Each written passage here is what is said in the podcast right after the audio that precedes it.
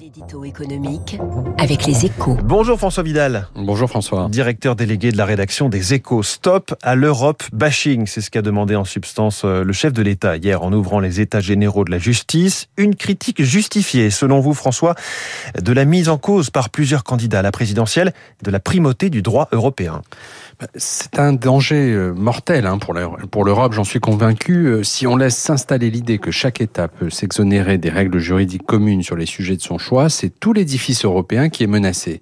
Sur le plan du droit, l'Europe à la carte n'est pas viable. Ce n'est pas un hasard si la décision récente de la Pologne de faire primer sa constitution sur le droit européen est considérée comme un polexite.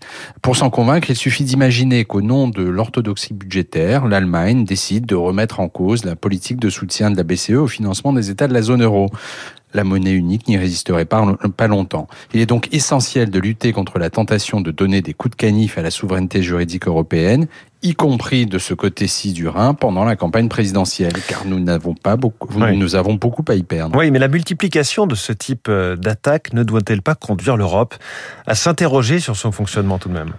S'interroger, oui, hein, au lendemain du Brexit, de la crise du Covid et face au risque d'une accélération des mouvements migratoires dans les années à venir, ce serait même euh, sain. Mais s'autodétruire, non, d'autant que l'Union a fait la preuve récemment, tant sur le plan économique que sanitaire, d'une capacité de résistance au choc et de rebond bien supérieure à celle de ses grands concurrents. Notre intérêt collectif en tant qu'Européens est donc de renforcer ce bouclier si efficace quand le temps se gâte.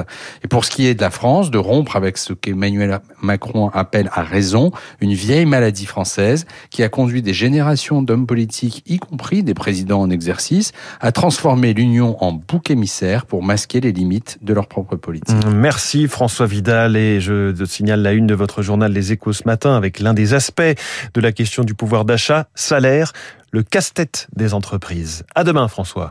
Dans un instant, l'invité de l'économie, et s'il y a des pénuries, c'est que l'usine du monde, la Chine, est en difficulté. Elle a comme un coup de fatigue, obligée de restreindre l'alimentation électrique de ses industries. L'économiste et universitaire Christian Saint-Etienne va nous dire si la mauvaise passe chinoise va nous retomber dessus. Radio Classique.